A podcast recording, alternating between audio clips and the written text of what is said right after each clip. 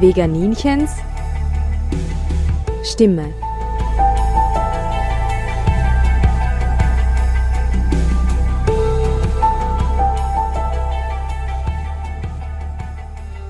Hallo Welt, hier spricht das Veganinchen. Heute habe ich wieder eine naturwissenschaftliche Sendung für euch und zwar über die Spinnen. Zur Info für die, die neu dazugekommen sind. Ich mache neben Veganinchens Stimme noch eine zweite Radiosendung im beruflichen Kontext. Ich arbeite in der Umweltbildung und habe so Zugang zu einem Pool von Naturwissenschaftsexperten, den ich gerne nutze. Und wenn ich eine Sendung mache über eine gewisse Tierart, über einen Lebensraum, über irgendeine Bedrohung, wo ich mir denke, hm, das ist Veganinchen relevant, weil es zur Achtsamkeit, zur Sensibilisierung oder Bewusstseinsbildung oder einfach nur Wissenserwerb dient, dann stelle ich es auch bei Veganinchens Stimme online und so auch bei den Spinnen.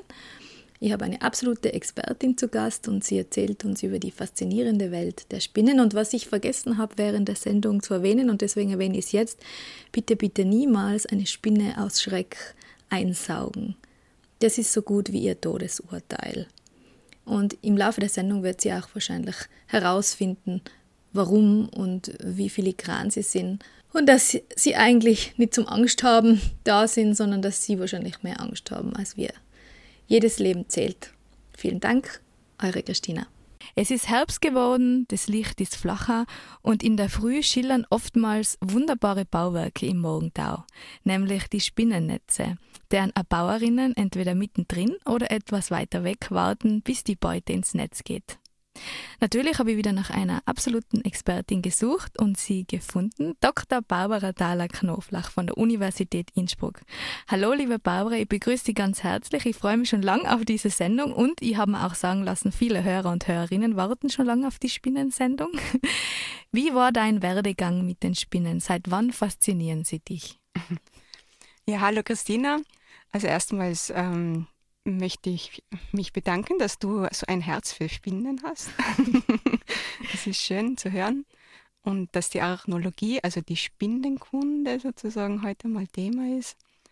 Und ja, Werdegang, das ist ein bisschen komplex, aber ich mache es ganz kurz. Also eigentlich war ich immer an Schmetterlingen interessiert und habe eine Spinnenphobie gehabt und in, während des Studiums hat es ein bisschen gekippt und ich bin zu den Spinnen hingewandert. Und was machst du jetzt genau auf der Uni mit den Spinnen? Ich bin eigentlich in der Lehre tätig derzeit an der Uni, aber ich habe ähm, sehr viele Jahre, also wahrscheinlich über 15 bis 20 Jahre, ähm, Sexualverhalten studiert von Spinnen, verschiedenen Spinnen, und zwar von 70 Arten ungefähr. Kugelspinnen eigentlich. Ich bin Spezialistin in der Familie der Kugelspinnen, wo zum Beispiel die schwarzen Witwen recht prominente Vertreter sind. Die sind vielleicht bekannter. Auch mit Taxonomie sagt man dazu, also mit Beschreibung von neuen Arten, die Systematik, die Einordnung von Arten und Neubeschreibungen und solche Dinge und die Verbreitung dieser Tiere, also Faunistik, Verbreitung, Biologie und vor allem Sexualverhalten von verschiedensten Kugelspinnen. Und arbeitest du da im Feld draußen oder meistens beides, beides, beides, aber die äh, Verhaltensbeobachtungen, das muss man ein bisschen äh, das Klischee ent, ähm, reduzieren, dass man da im Freien da beobachten kann, das geht bei diesen Tieren nicht, weil die sind so winzig und die stecken irgendwo in den Kiefernadeln drin, sind zwei Millimeter groß so im Schnitt und da kann man nicht einfach auf den Baum drei Meter in die Höhe klettern und, und dort beobachten. Meistens verhalten sie sich dann, also sind sie aktiv in der Nacht und, und das heißt, man muss das Ganze ein bisschen um ja, transportieren und in Behälter, in transparente Behälter hineingeben und sie ansiedeln und, und, und züchten. Praktischerweise machen sie eigentlich dasselbe Verhalten wie draußen auch im, im Labor oder so weitgehend zumindest. Das Verhalten ist generell plastisch, aber so die Grundsätze, die zeigen sie und die kann man dann gut äh, nachvollziehen und beobachten. Du hast auch was mitgebracht heute, einen Weberknecht und eine Kreusel-Radnetzspinne sind mit uns mit im Studio. Ja, Zu denen werden wir noch kommen. Stell sie gerade her. und äh, ein paar Exemplare, die nicht mehr leben, aber mich anschauen. Eine große Vogelspinne und Seidenspinne und was noch alles. Ja, und Seidenspinnen und Skorpione, was haben wir da noch? Ja, und ganz wichtig noch äh, die europäische Tarantel, also diese Tarantel, sagt man eben, das ist im Sprachgebrauch verschiedentlich äh, in Verwendung. Also viele werden das vielleicht vom Englischen kennen. Da wird Vogelspinne als Tarantel bezeichnet im englischen Sprachgebrauch. Aber hier in Europa äh, und im deutschen Sprachgebrauch, da versteht man unter Tarantel eine europäische grabende, große grabende Wolfsspinne, die im Mittelmeerraum lebt und die für diese Volkskrankheit gesorgt hat, den sogenannten Tarantismus und für die Musikrichtung, die Tarantella und für viel Liebeskummer. Wie lange gibt es eigentlich schon Spinnen auf unserem Planeten? Wenn man nach neueren Fossilien ähm, und nach der neueren Interpretation der Fossilien geht, nachher sind es ähm, so etwa 300 Millionen Jahre. Und früher hat man noch äh, andere Sp äh, Spinnen als Webspinnen bezeichnet. Äh, die sogenannte Atacopus, die ist 400 Millionen Jahre alt oder 380, also so. Also in diesen Zeiträumen ist man dann ein bisschen großzügiger offensichtlich. Äh, und die äh, hat man inzwischen aber ausgegliedert von den eigentlichen Webspinnen, sodass die eigentlichen Webspinnen, die älteste, eine Mesotele, eine Gliederspinne, die gibt es immer noch Lebende davon, Vertreter davon in Asien. Und ähm, in Frankreich gibt es aber fossile Vertreter, die haben ein, ein ehrwürdiges Alter. Und waren sie früher, so wie die Libellen, viel größer als, als jetzt? Nicht unbedingt, ne? ne? Es ist eigentlich sogar so, dass die derzeitigen Vogelspinnen, also es gibt keine so großen, was ich mir erinnere. Nein, kann man nicht sagen. Weil du hast ja eine in einem Bernstein mitgebracht. Ja. Und da hast du auch gesagt, die hat sich nicht großartig verändert. Ja, das ist natürlich, Bernstein ist natürlich dann die jüngere Komponente. Das ist dann äh, die, dieser Bernstein jetzt, muss man sagen. Da, es gibt auch älteren Bernstein, aber der ist 40 bis 50 Millionen Jahre alt und in dem Bereich, da ist äh, kaum, kaum, also da gibt es keine großen Unterschiede zu der heutigen Spinnenfauna. Das ist also schon ähm, andere Arten natürlich und andere Vertreter, aber nicht so von der Architektur und, und vom Körperbau so gewaltige Abweichungen. Da hat sich offensichtlich im Bauplanmäßig jetzt nicht so viel verändert eigentlich. Mm, wenn man sich umschaut, gibt es eigentlich bei uns überall Spinnen. Also ich vermute, da im Studio sitzt da irgendwo eine oder wenn man auf einer Exkursion ist oder im Wald, es gibt überall Spinnen. Aber jetzt weltweit äh, kann man sagen, dass sie sich auch überall an alle Gegebenheiten angepasst haben. Ans feuchte Dschungel, an trockene Steppen, sogar unter Wasser. Wo gibt es überall Spinnen? Ja, du hast es eigentlich schon gesagt. gell? Es ist das, die Betonung auf fast überall. Also nur, also wenn man Spinnen vermeiden will, dann ist es vielleicht eine Möglichkeit, sich ins Meer zu verlagern. oder dann in die Antarktis oder da wird es dann schon sehr dünn, da gibt es dann nur noch eingeschleppte ganz wenig eingeschleppte Spinnen und, und sonst, also auch was Höhen betrifft, also die höchste, der höchste Spinnenfund ist bei 6500 Meter im Himalaya. Die Oeophris omnisuperstes heißt die Art, also omnisuperstes heißt übersetzt die alles übertreffende, was die Höhenlage eben, in Bezug auf die Höhenlage. Und also sowohl die in der dritten Dimension wie auch in der äh, latitudinalen und, und Long also wir sind da überall begegnen wir Spinnen relativ häufig. Wie viele Arten gibt es in Tirol und wie viele gibt es weltweit? Weltweit äh, derzeit auch über 48.000, also genau 48.278. Der weltweite Spinnenkatalog gibt uns da immer eine ganz genaue Grundlage. Das ist eine fantastische Einrichtung. Jährlich kommen ungefähr 1000 Spinnenarten dazu. Und in Tirol, äh, da ist es relativ stabil. da ändert sich die Artenzahl nicht so gravierend, weil dies eigentlich relativ gut äh, untersucht ist. Und das sind so ungefähr 750 Arten.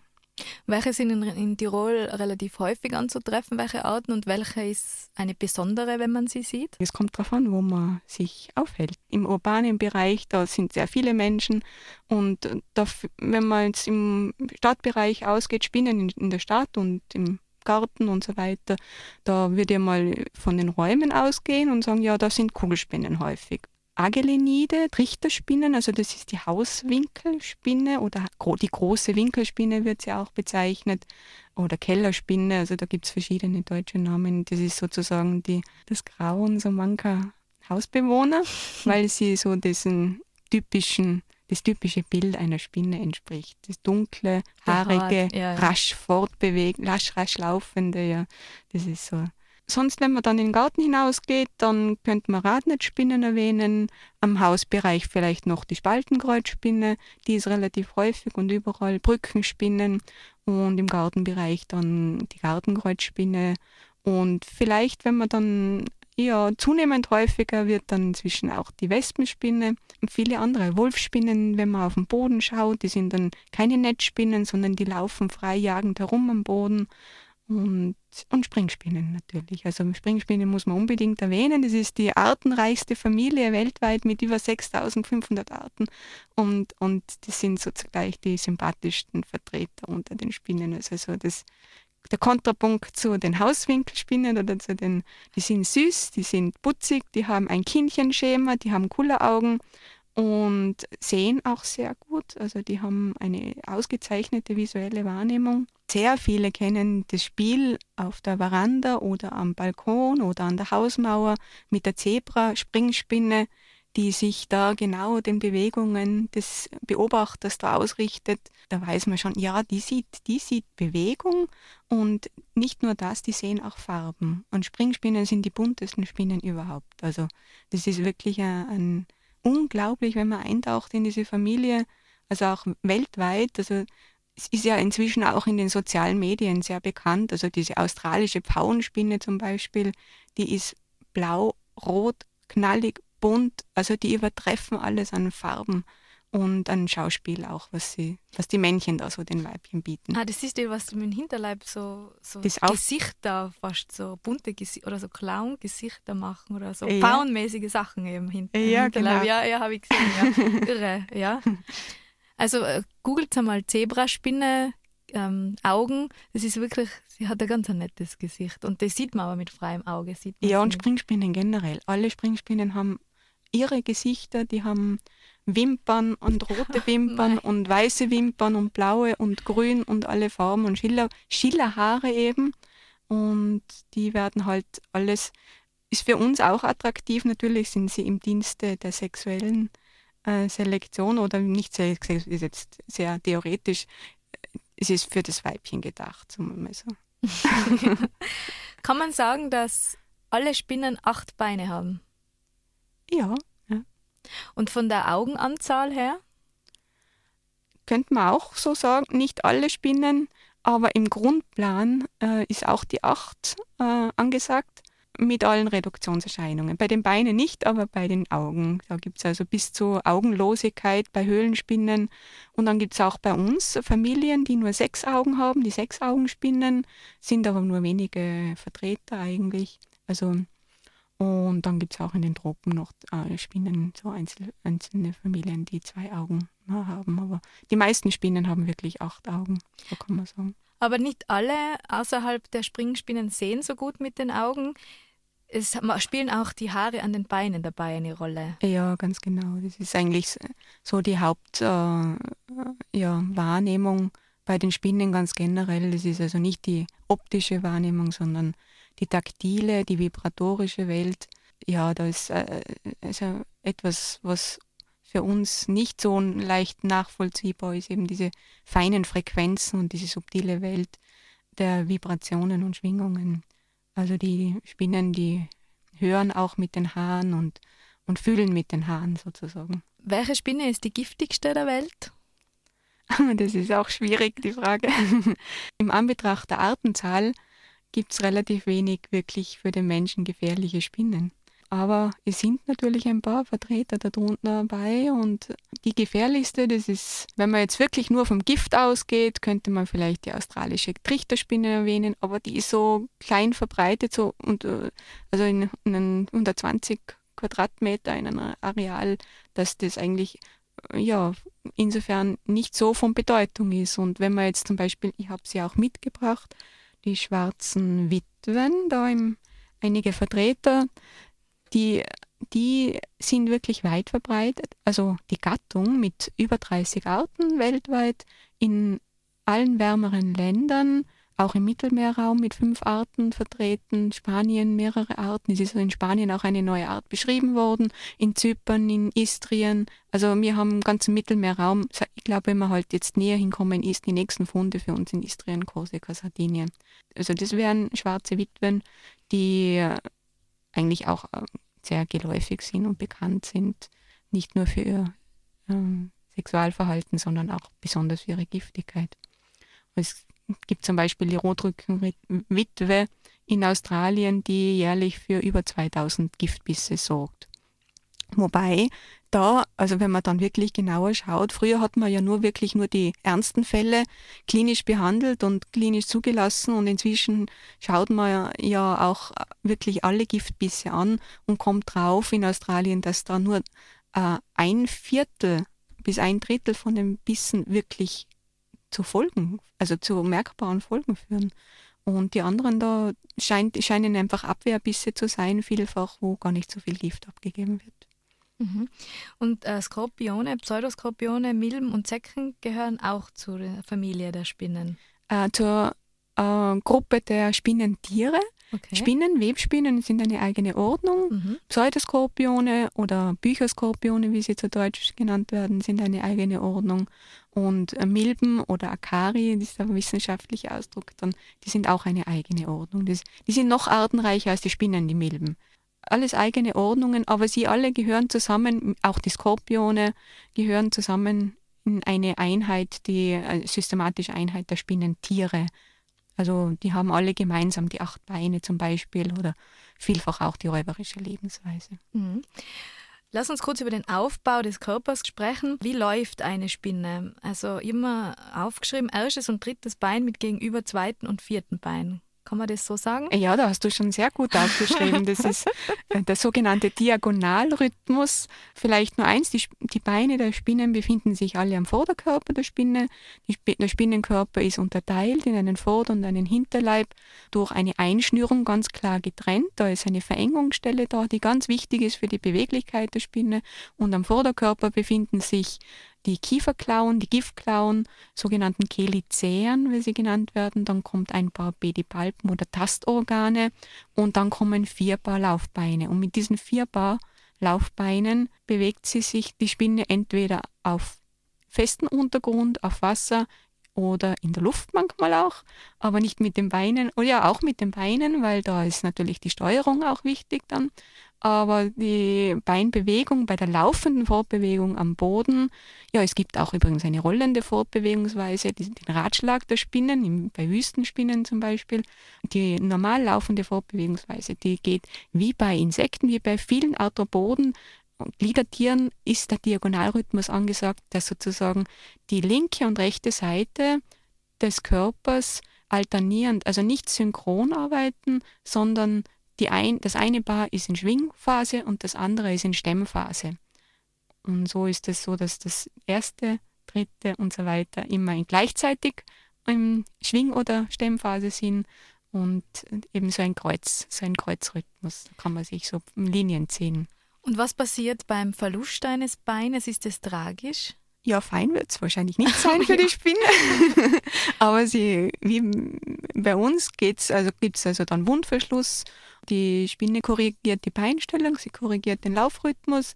Manchmal kann es sein, wenn es dann zu viele Beine sind, dass sie dann nicht mehr äh, den Diagonalrhythmus anwenden kann, eben, sondern dann synchron und dann ist natürlich äh, die Bewegung nicht mehr so rund und auch nicht mehr so in Bewegungswellen, also diese Metakronen-Bewegungen, diese feinen, die wird man dann nicht mehr finden, unter Umständen bei einer Wolfsspinne.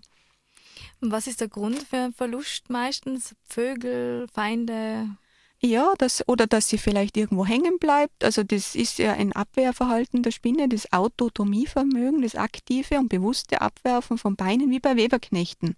Also wenn man einen Weberknecht, sollte man ja nie an den Beinen anfassen. Die haben das noch extremer fast eigentlich mit den langen Beinen, dass sie aktiv, also wenn man sie betäubt, können sie das nicht abwerfen, aber wenn sie bewusst sozusagen sind, dann können sie dieses, dieses aktive Abwehrverhalten, genau wie du sagst, um einem Feind zu entkommen, lieber das Bein hinterlassen als den ganzen Körper. Bei Weberknechten zuckt das Bein manchmal eben noch, aber bei Spinnen eben Da, da ist, ja, und bei Spinnen vielleicht noch etwas, ist der Unterschied zu Weberknechten, dass die Beine auch regenerieren können. Also wenn die Spinne noch jung ist, wenn sie jetzt ausgewachsen ist, dann jetzt nicht, aber mit der nächsten Häutung und wenn die Häutungsphase, also wenn da sozusagen die nächste Häutung eine gewisse Zeit auch hin ist, es muss so das halbe Intervall noch davor liegen, dann kann ein neues Beinregenerat in ganz basalen Beinglied da nachgebildet werden und es bricht dann bei der nächsten Häutung wieder vor und dann gibt es bei dem nächsten Stadium, die Spinnen häuten sich ja, ist dann das Bein ein kleineres Bein da, nicht mit der vollen Sensorium, also die Sinnesausstattung ist ein bisschen reduzierter, aber es ist äh, ein, ja, ein Regenerat eben. Beim Weberknecht äh, habe ich gelesen, er unterscheidet sich, weil er sein Körper ist nicht zweigeteilt. Zuerst mal. Ja, ja. Und äh, er hat äh, Gelenke mit Sollbruchstellen. Ja, das ist bei Spinnen auch. Gell? Ach so, okay, ja, okay. Er hat keine Giftdrüsen und er baut kein Netz. Ja, ganz genau. Das ist das Wichtigste ist gesagt. Weil er ist schon ein großer Sympathieträger, muss ich sagen. Auch ein ganz wichtiges Thema bei den Spinnen ist, sind die Netze. Drei Arten von Netzen habe ich mal rausgeschrieben. Die Trichternetze, die eben die Hauswinkelspinne macht, die Radnetze und Baldachinnetze. Mhm. Ähm, wie entsteht so ein Netz? Also die Spinne im Gegensatz zu anderen Tieren trägt ja alles mit sich, was sie braucht. Sie muss sich nichts von wo holen für diesen Bau. Und die Spinnenseide ist ein wahnsinnig tolles Material, was die Menschen versuchen nachzubauen. Weil es ganz dünn ist, viel dünner als menschliches Haar, aber einen wahnsinnig starken Aufprall äh, standhaltet, belastbarer ist als Nylon. Ja, dieses für die Materialwissenschaften ist das eine, eine Ressource sozusagen. Ja, die äh, versuchen sich natürlich da bei den Spinnen auch zu orientieren und äh, Anleitungen zu finden und tun das auch. Also es werden ja auch feuersichere Westen und für den Flugzeugbau und für, für mögliche Architekturen und ja, alles Mögliche werden Spinnen, Spinnennetze herangezogen als Vorbild, auch in der Medizin. Du hast eigentlich äh, die wichtigsten Punkte schon gesagt, diese Festigkeit, diese Reißfestigkeit und zugleich Elastizität, diese äh, unglaubliche Elastizität und die Reißfestigkeit, das ist für uns erstaunlich. Und das, ist das im Körper der Spinne dann noch flüssig oder wie muss ich mir das vorstellen, wie das ja, entsteht? Ja. Also die äh, Spinnen haben, am, die meisten Spinnen haben am Ende des Körpers ihre Spinnwarzen. Da münden die Spinndrüsen in Form von Spinnenspulen und diese Spinnspulen, die haben verschiedene Ausfuhrgänge. Es gibt da bei einer Radnetzspinne zum Beispiel sieben bis acht verschiedene Spinndrüsentypen. Die eine ist für den Klebstoff zuständig, die andere für Haftpunkte, die andere für Kokonfäden, die andere für Rahmenfäden. Also die haben alle unterschiedliche äh, Festigkeit, Dicke und äh, Zusammensetzung.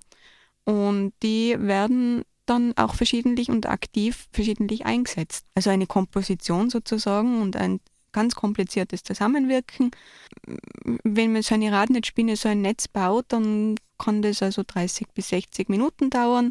Also ein Radnetz ist für uns halt so ein, ja, das klassische Netz. Mhm. Also wenn wir, wenn man jetzt Spinnennetze sagt, die meisten haben eigentlich ein Radnetz mhm. vor Augen. Mhm. Also, und du hast jetzt ja schon andere Netztypen gesagt, also Baldachinspinnen und und Trichterspinnen und, und es gibt also verschiedene Netzformen. Und das Radnetz, das wurde immer so als End und als ja, höchste Entwicklung auch angesehen in der Evolution der Netze auch. Ähm, inzwischen ist man davon eigentlich ein bisschen abgekommen. Inzwischen glaubt man, also es gibt so viele Reduktionserscheinungen auch wieder. Bei uns auch in der heimischen Fauna. Also wir haben dieses Radnetz als perfekte Symmetrie sozusagen für uns. Und da gibt es aber auch viele Reduktionserscheinungen. Es gibt Arten, die das Ganze auf hm, zwei Segmente reduziert haben. Es gibt Radnetzspinnen, die dann, wie die Bola-Spinnen zum Beispiel, die haben nur noch einen einzelnen Faden und am Ende dann ein Klebtröpfchen und die äh, machen dann ein Lasso in der Nacht und wirbeln diesen Klebtropfen herum. Das ist eine Radnetzspinne, oder? Ein Vertreter der Radnetzspinne, ein Verwandte unserer Radnetzspinnen eigentlich. Also da, es, es ist unglaublich, wo man da eintaucht. Es gibt wahnsinnig viele Netztypen, und Abweichungen und Abwandlungen. Auch bei den Radnetzen selber. Innerhalb der Radnetzspinnen. Bei uns in der heimischen Fauna gibt es kleine Radnetzspinnen, die ganz symmetrische Netze machen und sehr viele Radien und äh, so ganz kleinmaschig und engmaschig das machen. Und dann gibt es solche, die ein Segment auslassen. Es gibt solche, die Schlupfwinkel machen und dann am Rand in irgendeinem Schlupfwinkel sitzen oder in einer Spalte und mit einem Signalfaden dann mit dem Netz in Verbindung sind. Asymmet viele dieser Radnetze sind asymmetrisch gebaut, sodass, also wenn man mal genauer hinschaut auf ein Radnetz, dann wird man sehen, die Narbe ist das Netzzentrum, wenn man die sozusagen als Zentrum ansieht. Wenn man davon ausgeht und schaut, ist es symmetrisch, ist es asymmetrisch, bei vielen wird man feststellen, ja, die sind eigentlich asymmetrisch gebaut. Die obere Hälfte ist viel kleiner als die untere Hälfte und das hat damit zu tun, dass die Spinne ja auch mit der Schwerkraft zu kämpfen hat und dass sie mit der unteren Hälfte nach unten leichter kommt als nach oben und damit die untere Hälfte größer macht als die obere und da hat sie natürlich viel mehr Möglichkeiten, äh, kann eine größere Fläche schneller überlaufen. Aber das, dieser Bauplan ist faszinierend. Es gibt Spannhilfen, Stolperfallen, Signalfäden und für alles mhm. hat sie eine eigene Drüse. Ja, ja. Das ist doch irre. und kann man, wie lange braucht so eine Spinne? Also es wird wahrscheinlich unterschiedlich sein, aber mir tut das immer so leid, wenn ich versehentlich eins zerstöre, ein Netz. Wie lange brauchen sie ungefähr? Das ist äh, auch so ganz unterschiedlich. Ja. Also eben bei den Radnetzspinnen ist es recht gut bekannt. Da sind es 30 bis 90 Minuten ungefähr. Mhm. Es gibt aber Spinnenarten, die brauchen im, über Tage. Die müssen in der Nacht acht Stunden bauen, zwei mhm. Tage lang. Oder die Obunzienspinne, die macht riesige Netze auch. Und also es ist, kann man so schwer sagen. Und was ist Ballooning? Ja, das ist natürlich jetzt gerade angebracht. genau, im Herbst, ja. also besonders im Herbst ist, ähm, wird ja oft der Ausdruck auch Altweibersommer verwendet.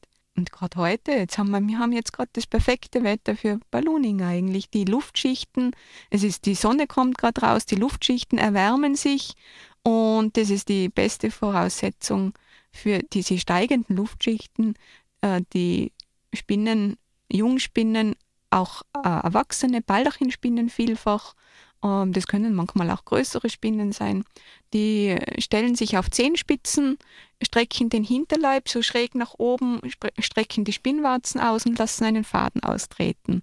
Und wenn dann die richtigen äh, Windbedingungen herrschen und eben die Luftschichten sich erheben, dann können sie damit getragen werden und eine Strecke, manchmal eine sehr erstaunliche Strecke fliegen und transportiert werden. Und die können auch steuern, die können auch mit der Fadenlänge steuern, mit der Beinhaltung und so weiter. Also das ist, äh, Ballooning ist ein wirklich erstaunliches Phänomen. Und mhm. Altweiber sagen wir, weil die grauen Fäden, die so rumliegen, ausschauen wie das Haar von alten Frauen. Ja, das hat man so, das ist so die Interpretation.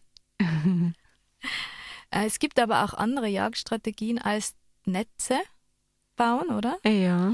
Lauern, hinterherrennen, Speien, bespucken.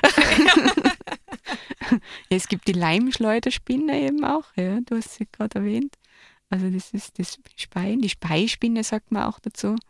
Also die kommt bei uns auch in Häusern nicht mehr häufig eigentlich. Da muss man in älteren Gebäuden wohnen, weil sie eine gewisse Luftfeuchtigkeit brauchen vielleicht. Das weiß ich nicht genau, warum sie in modernen Wohnungen nicht so vorkommen. Aber eine wunderschöne Spinne mit toller Zeichnung, toller Musterung und einem sehr hohen Vorderkörper, einen sehr steilen Vorderkörper. Und der steile Vorderkörper, der beherbergt eine ganz erstaunliche Giftdrüse, die ist modifiziert in einen ein Giftleimapparat eigentlich und mit ganz starker Muskulatur. Also das meiste ist eigentlich Muskulatur rundherum. Und diese Muskeln, wenn die zusammengepresst werden, wenn die kontrahieren, dann wird dieses Giftleimgemisch dann ausgespuckt und der Beute entgegengespuckt. Also, und eigentlich wird die Beute mit, äh, äh, ja, wenn das jetzt kleine Mücken sind oder kleine Fliegen, wird die auf den Untergrund geleimt und paralysiert zugleich, gelähmt. Brutal. So, das nächste große Thema ist die Paarung und das Sexualverhalten. Ja, ich habe mich recht lang mit Sexualverhalten auseinandergesetzt. Es ist bei Spinnen natürlich was Besonderes insofern, weil ja Spinnen sich auch kannibalisch verhalten können. Es ist eine vorwiegend räuberische Gruppe. Inzwischen weiß man, dass sie nicht rein räuberisch ist. Es gibt auch äh, vegetarische Vertreter, die Veggie Spider. Generell ist es die Karne, also die räuberische Ernährung angesagt. Und äh, viele Spinnen sind auch gar nicht so gesellig.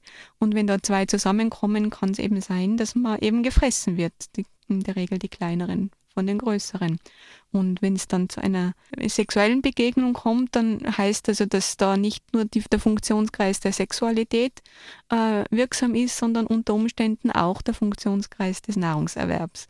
Und wenn das zusammentrifft, diese, um das auszuschließen, gibt es also verschiedenste Strategien, wie, äh, wie man sozusagen äh, aggressive Tendenzen beim anderen Geschlecht entweder rausfiltert oder minimiert und so weiter. Und es geht entweder über Werbung natürlich. Es ist gefährlich, ein, ein Spinnenmann zu sein, glaube ich. Es gibt auch das umgekehrt. Also bei Spinnen gibt es immer alles. Es, es, kann auch fürs Weibchen unter Umständen ah, okay. gefährlich sein. Also es gibt auch dominante Männer unter den Spielern.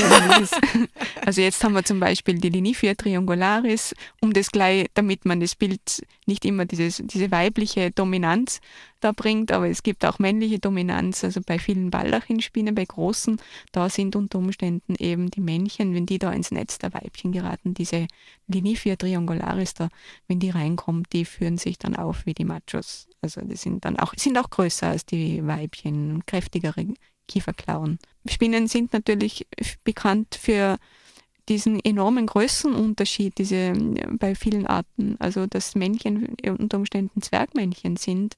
Also bei solchen klassischen äh, Geschlechtsdimorphismen, sagt man dazu, da kann man schon ahnen, dass das manchmal auch mit dem Tod ausgeht. Bei den meisten Spinnen geht es sehr friedlich zu, auf Augenhöhe sozusagen, und da gehen die Paarungspartner auch friedlich auseinander. Ich habe mich mit Kugelspinnen auseinandergesetzt und da mit einer Gruppe äh, von kleinen Heckenspinnen, Zoteridion varians heißt die Art, und die ganze Gruppe und die sind jetzt relativ friedlebend. Da kommt es nur selten wirklich zum Kannibalismus des Männchens. Das kann passieren, aber das sind die Ausnahmen. Da ist es eigentlich so, dass die stundenlang kopulieren. Also die Männchen müssen da ja einen sehr komplizierten Akt vollziehen. Bei Spinnenmännchen ist es ja ganz erstaunlich, die, die haben ein Beinpaar, das, also nach den Kieferklauen kommen ja die Tastorgane und dann vier Laufbeine.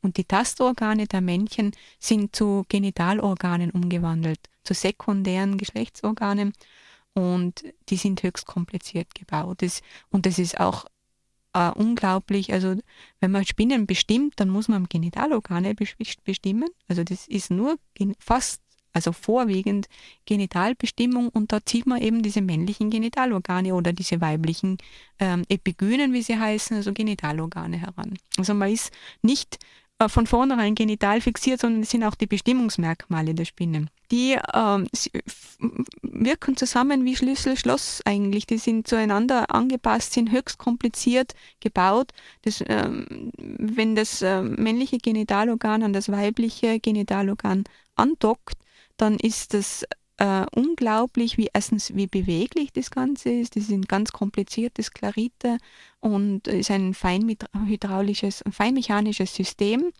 Eine kleine Welt für sich sind. Also das ist, wenn man da eintaucht, das sind Miniaturstrukturen und haben Ästhetik. Also das ist, wenn man, die, ich habe da auch Bücher mitgebracht. Wenn, wenn, du dann schauen willst, das ist unglaublich, was, was die an Strukturen bieten. Also man ist da in einer Welt, man kommt sich vor wie in Kaleidoskopen eigentlich. Also das ist einmal nur zu den Spinnen, zu den Organen. Diese Organe haben ja auch ihre Funktion. Also die haben ja nicht nur Schönheit, sondern die haben auch Funktion. Die äh, müssen die Sperma äh, auf diese Organe übertragen vom Hinterleib über ein sogenanntes Spermanetz. Das ist schon kompliziert genug. Und dann kommen, gehen sie zum Weibchen, um das dort zu übertragen.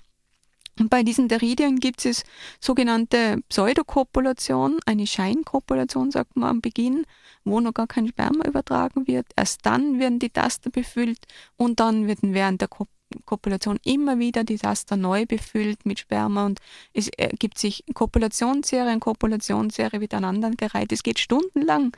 Das ist unglaublich und am Ende, und am Ende ist gesagt, die Hälfte der Kopulation wird darauf eingesetzt, ein, einen Keuschheitsgürtel am Weibchen zu, anzubringen. Ah. Also das ist mhm. und das ist ganz weit verbreitet bei Spinnen. Also, das, das ist ein anderes Männchen Ja. Ah, ich verstehe, ja, ja. ja, Also, dass die, dass die Kopulationsöffnung des Weibchens da verschlossen wird sozusagen und ein nachfolgender Paarungspartner ist einfach schwieriger. Ja, gescheit. Ja. Aber auch, manche machen ja auch Brautgeschenke vor dem Ganzen. Ja, das ist auch eine Möglichkeit, um eventuelle aggressive Tendenzen da beim Weibchen zu minimieren und zu reduzieren. Und das ist bei der Pishaura mirabilis, die Brautgeschenksspinne. Die ist also eine wunderschöne Spinne, so friedlich den Menschen gegenüber, muss ich jetzt dazu sagen. Beim Männchen weiß ich es jetzt nicht so genau. Da kann schon sein, dass sie manchmal ein bisschen aufmüpfen. Auf jeden Fall brauchen die Männchen, also ohne Brautgeschenk, glaube ich, gibt es da keine Paarung. Die spinnen da ein, eine Heuschrecke, eine Fliege, ein Insekt, was auch immer vorher ein und geben das dann ganz ritualisiert dem Weibchen. Die stellen sich dann so auf, die, die Balpen und Beine so ein bisschen vorgestreckt, so richtig in, in, auch ein Pfauenmäßig ein bisschen, aber nicht so, nicht so bunt. Dafür mit, mit ähm, etwas Fressbaren und übergeben das dem Weibchen. Das Weibchen dockt dann mit den Cheliceren an der Beute an und in dem Moment kann das Männchen sich dann umdrehen und eventuell sein Genitalorgan schon anbringen, aber oft stellen sich die Männchen noch tot. Also die lassen dann wirklich alle Beine so hängen und also da lassen sich dann nur herumschleifen in der Gegend und stellen sich dann auch noch tot. Das ist auch so eine Strategie, um da äh, möglichst nicht gefressen zu werden, natürlich. Und dann gibt es aber eben Spinnen, die sogenannten Eintasterspinnen, die sind, kommen jetzt nicht bei uns vor. Da muss man Urlaub machen auf den Kanarischen Inseln oder auf der arabischen Halbinsel oder in Afrika. Die äh, sind völlig Tanzen in der Spinnenwelt völlig aus der Reihe. Die sind die einzigen Spinnen, die, wo die Männchen nur einen ein Genitalorgan haben, weil sonst ist das alles paarig, das sind ja paarige Extremitäten. Und bei denen gibt es nur eins. Und ich bin da eben zufällig über Kooperation der, ähm, mit einem Holländer, der auf den arabischen Halbinseln ähm, gelebt und gearbeitet hat, draufgekommen. Wir haben dann lebende Tiere bekommen und oder ich habe lebende Tiere und, wir haben, und ich habe das natürlich nie angeschaut. Und es ist erstaunlich, die, die trennen sich selbst, die amputieren sich selbst einen Taster, die Männchen, indem sie sich da äh, um die eigene Achse drehen und das äh, äh, Ding abdrehen einfach. Und die fressen dann den anderen Taster einfach auf, in ihrer Jugendzeit schon. Dann müssen sie sich noch einmal häuten und werden dann geschlechtsreif. Dann kommt es zur Paarung. Und da ist natürlich so, wie halt bei so manchen anderen, dass da ein gewisser Größenunterschied ist. Die Männchen sind Zwergmännchen. Zwergmännchen, das ist dann, wenn die Männchen nur halb so groß, weniger als halb so groß sind als die Weibchen. Und die Weibchen bei diesen Arten, die sind 10, 20, 30 Mal schwerer als die Männchen. Dann kann man schon erahnen, ja, was passiert, wenn da nur ein Taster ist. Bei diesem Größenunterschied. Wenn die Männchen am Weibchen andocken, dann passiert ganz was Komisches bei einer Art, die, die ich auch neu beschrieben habe, da ist was ganz Extravagantes, da dreht dann das Weibchen sich um das Männchen, sobald das Männchen sein Genitalorgan verankert hat und amputiert sozusagen das einzige Genitalorgan des Männchens, trennt es ab und das Männchen ist dann sozusagen ein Eunuch, tasterlos, ohne Genitalorgan. Das Genitalorgan wirkt unabhängig vom Männchen weiter Mhm. Also das ist nicht mehr am Körper des Männchens, das ist jetzt am Weibchen und das setzt unabhängig vom Männchen mit der Spermaübertragung fort und währenddessen wird der Körper des Männchens vom Weibchen aufge aufgefressen. Mein, der Arme. Er hat gleich eine Chance und dann wird er auch noch gefressen. Ja, aber das muss man ein bisschen anders sehen, weil die Männchen sind sehr wählerisch dafür. Also die setzen da alles auf eine Karte und im Leben von dieses Männchens, wir haben, also ich habe das ja über tausende von Tieren und Verpaarungen angeschaut, die, das ist alles abgestimmt bei diesen Tieren. Also die haben ja, wenn man die Hoden anschaut, die der Tiere, die reduzieren das alles, das Ganze, also die, die absorbieren sogar die Spermien, das ist alles auf diesen einen Moment, der ganze Körper und jede Faser dieses Männchens ist auf diesen einen Moment abgestimmt. Und dafür sind sie aber sehr wählerisch. Also die nehmen nicht irgendein Weibchen, sondern, also da ist eigentlich ein bisschen so ein, ein wenig, nicht ganz Umkehr, aber eine partielle Umkehr, was die Geschlechterverhältnisse und was, was wir sonst so kennen, Weibchenwahl ist ja sonst immer angesagt. Und da sind auch die Männchen ein bisschen wählerischer, weil die, die haben ja nur die eine Chance.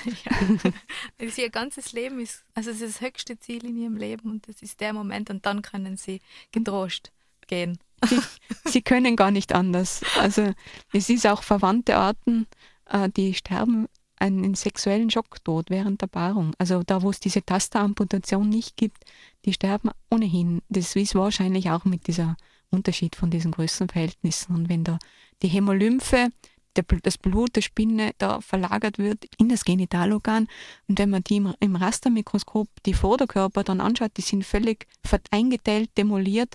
Die, also durch den Akt werden die erschöpft und es ist rein physisch äh, nicht mehr möglich, dass die da lebendig bleiben. Und wie geht es dann weiter bei Erfolg quasi? Es, die Wolfsspinne war sie, die trägt ihre Kleinen dann mit? Ja.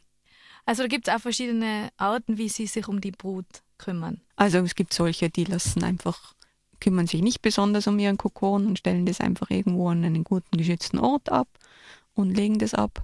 Und dann gibt es aber alle Varianten, äh, von Brutfürsorge über Brutpflege bis, zum, bis zur sozialen Spinnen, also wo auch äh, Spinnen so zeitlebens und permanent zusammenbleiben und es gibt auch periodisch soziale Spinnen.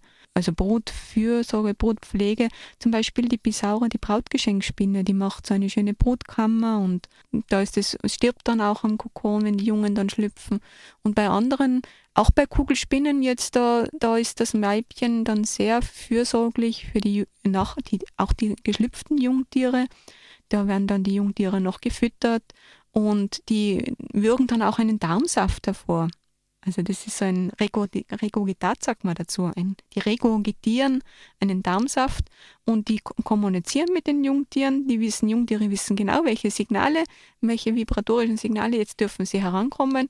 Und dann sind dann, ist da ein, ein Weibchen, ein Muttertier mit dem Darmsafttropfen da vorne und dann saugen da ein paar Jungtiere da noch dran vorne und das schaut ganz lustig aus. Also. Die Ratspinne, die du mitgebracht hast, die hat auch Junge bekommen. Ja, das ist diese Kräuselradnetzspinne. Kräuselradnetzspinne, ja. ja.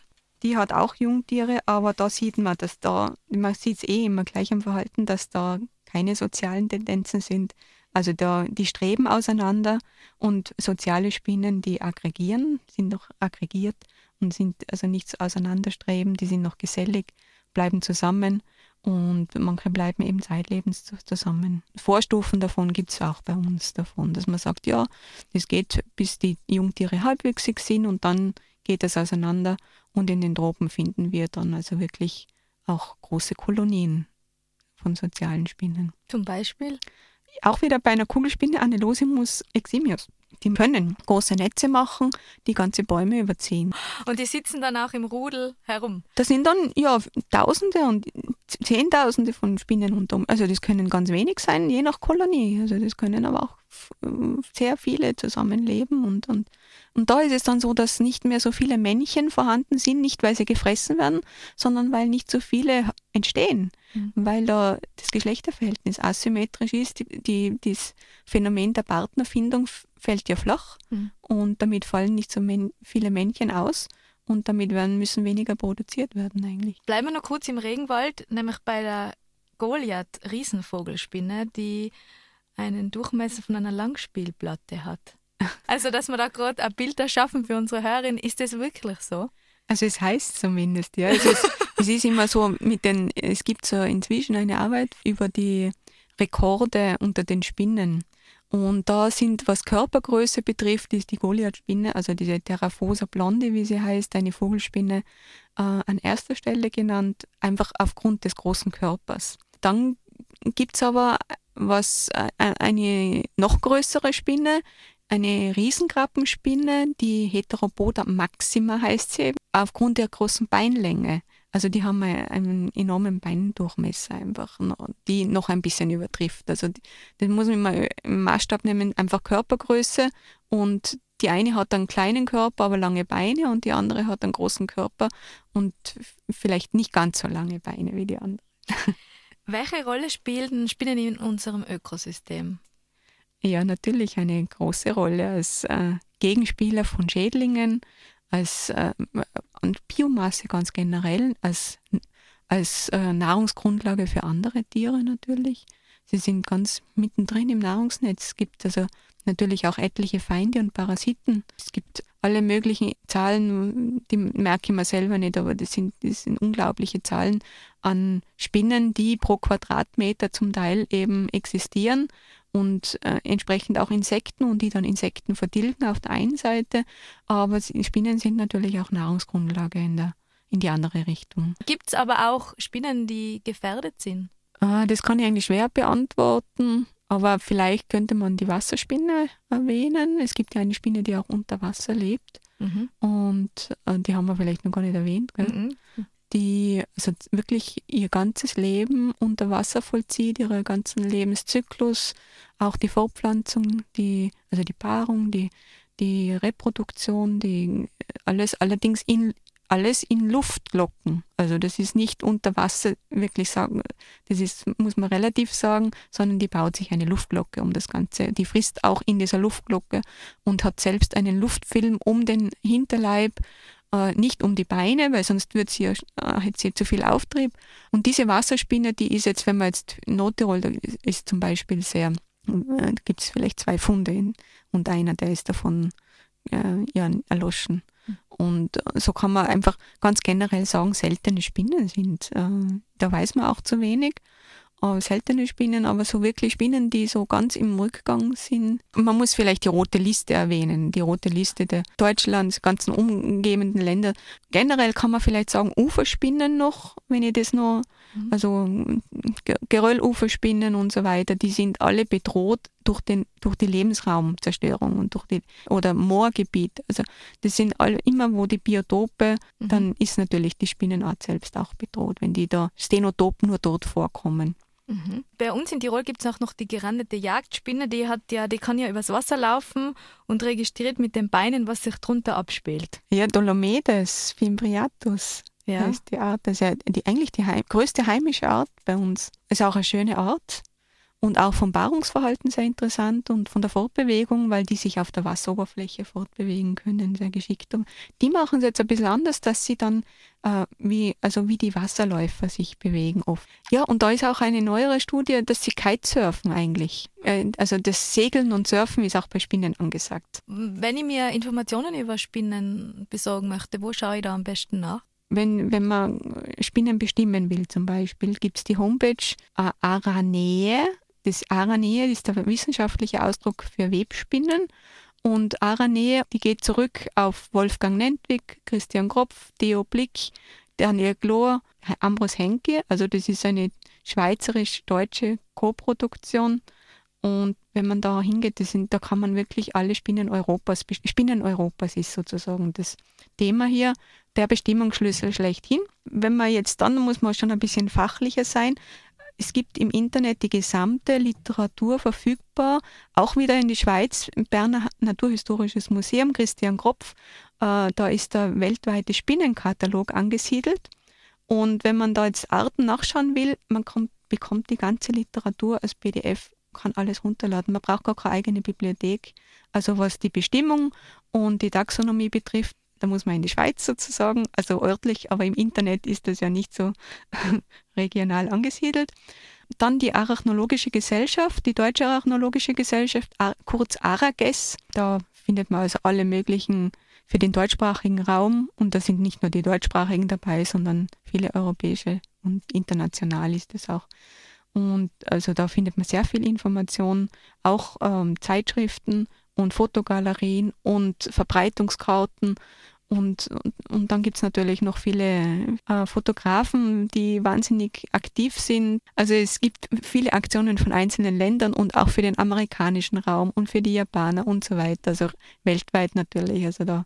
Und was die Literatur betrifft, wenn man jetzt in der heimischen Fauna einfach mal anfangen will, da würde ich einfach empfehlen, den Kosmos Spinnenführer von Heiko Bellmann. Das ist, kann man gut mitnehmen, ist sehr handlich und das ist so eine schöne Einführungsliteratur auch.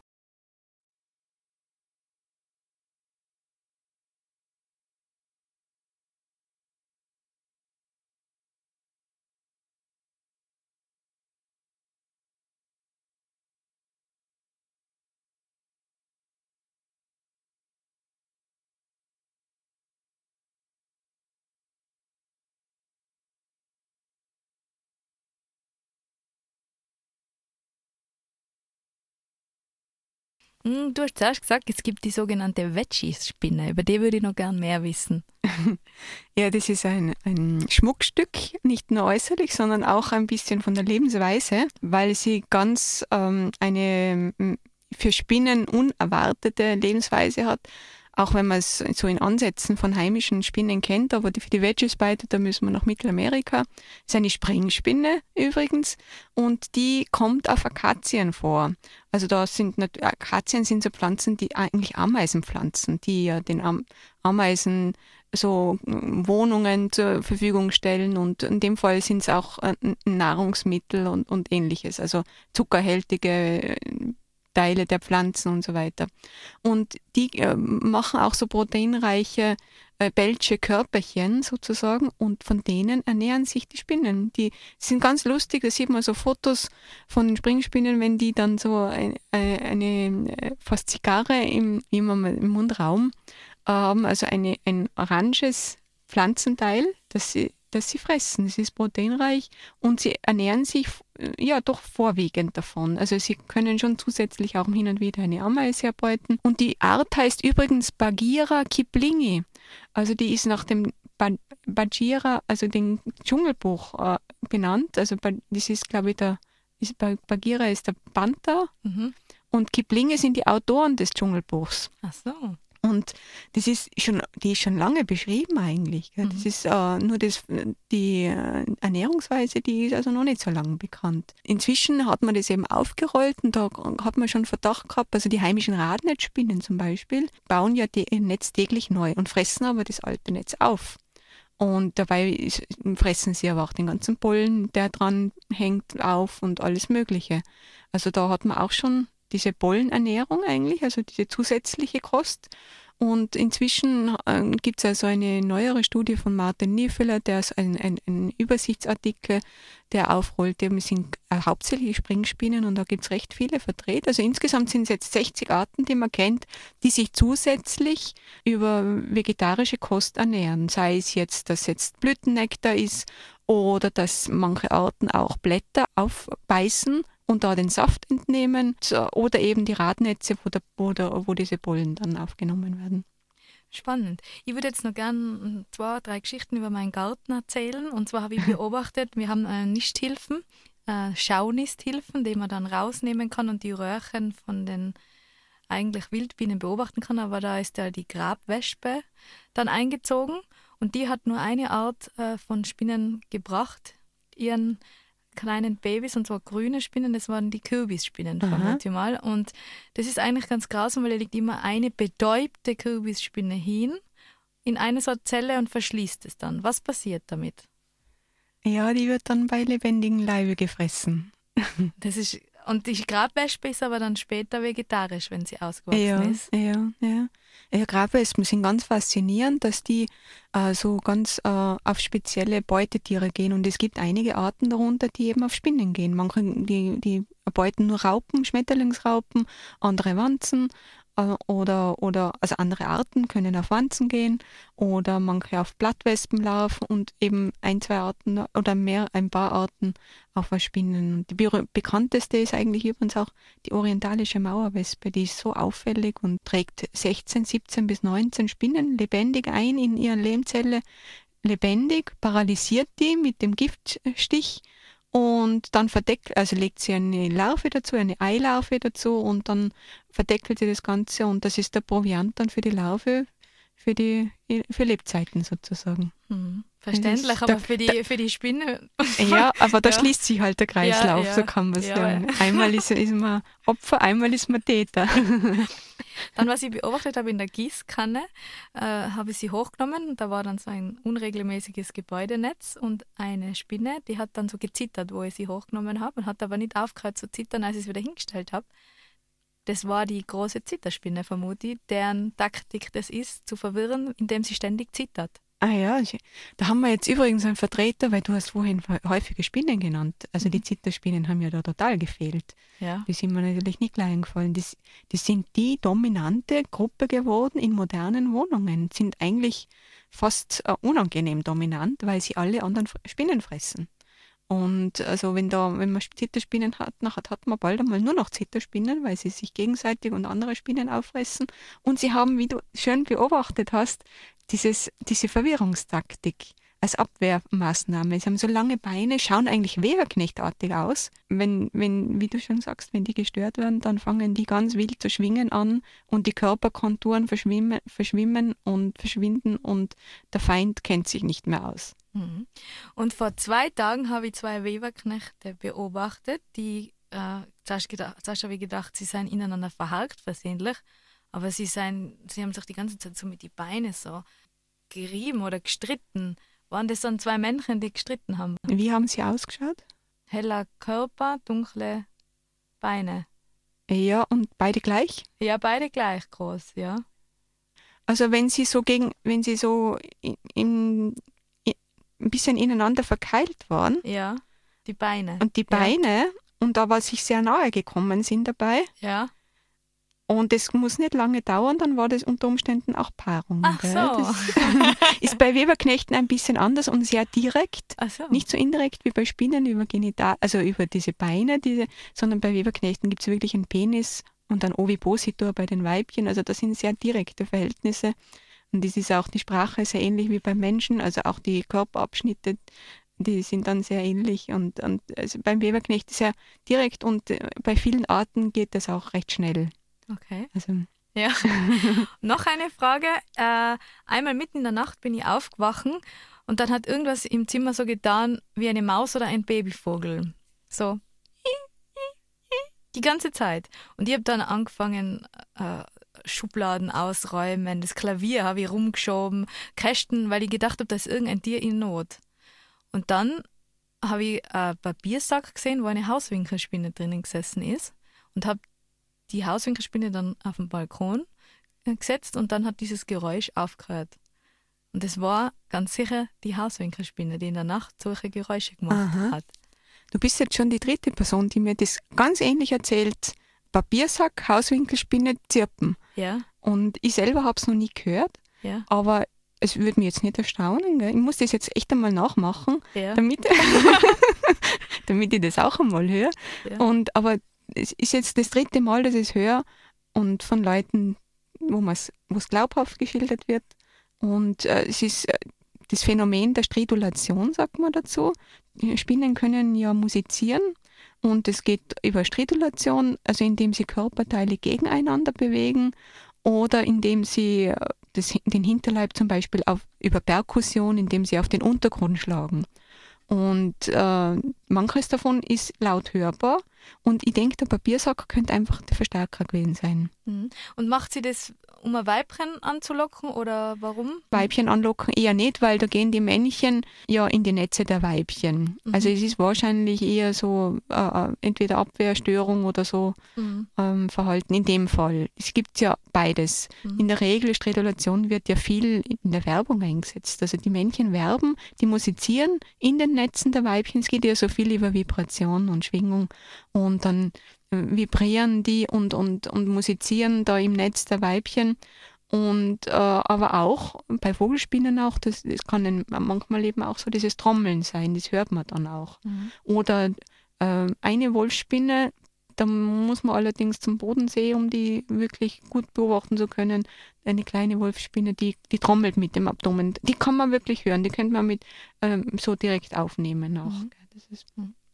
Und eine Frage noch, ich lasse immer die Spinnennetze bestehen, auch die, die ganz vielen Trichternetze der Hauswinkelspinne, weil sie ja auch nützlich sind. Aber irgendwann sind wir dann äh, ganz zugewebt. also wann weiß ich, also wenn sie dann nicht mehr drinnen sitzt in ihrem Trichter, ist sie dann ausgezogen? Oder mache ich was kaputt, wenn ich es dann weg tue? Oi, das ist schwierig. ich würde das nach persönlichen Ermessen machen, wenn man die Nase voll hat und sagt, ja, und aber in der Regel ähm, merkt man ja, wenn die Spinne zurückkommt, also so wird es gehen. Also es ist ja gerade diese Hauswinkelspinnen, die verlassen ja in der Nacht oft ihre Netze und gehen da auf Nahrungssuche mhm. und kehren dann wieder zurück. Und wenn die aber dann nicht mehr drin sind, dann, dann, dann mhm. sind sie halt irgendwo hin anders angesiedelt. Können, es kann auch sein, dass eine andere Spinne das Netz von einer anderen übernimmt. Gell? Das ist auch nicht so immer. Ja. Aber, aber ich denke, das muss man nach persönlichen Ermessen machen, wie man sich wohlfühlt und wie man Freude hat, die Tiere zu beobachten. Und okay, dann vielen Dank für die Sendung. Zu wenig Sendezeit, zu viele Fragen, zu, äh, zu spannendes Thema. Gibt es noch irgendwas, was du gerne sagen würdest? Ich möchte mich auch bedanken und ähm, möchte eigentlich nur einladen, in diese Welt des Kleinen einzutauchen und in diese Schönheiten und diese unglaublichen Formen, Farben, Architekturen. Und also da ist man eigentlich verloren drin. Wenn man da mal ein, einmal eintaucht, dann, dann äh, geht es vom einen ins andere und diese ganzen Anpassungen auch, das ist unglaublich. Es ist wirklich äh, zum Staunen. Genau so wollte ich es jetzt auch sagen. jetzt im, im Herbst ist es eh sichtbarer als sonst eigentlich. Ja, ja, ja. Aber auch das ganze Jahr ist wunderschön zum Sehen. also vielen Dank. Ich verabschiede mich bei allen Hörern und Hörerinnen und freue mich schon auf die nächste Sendung. Bis dahin eine schöne Zeit. Eure Christina.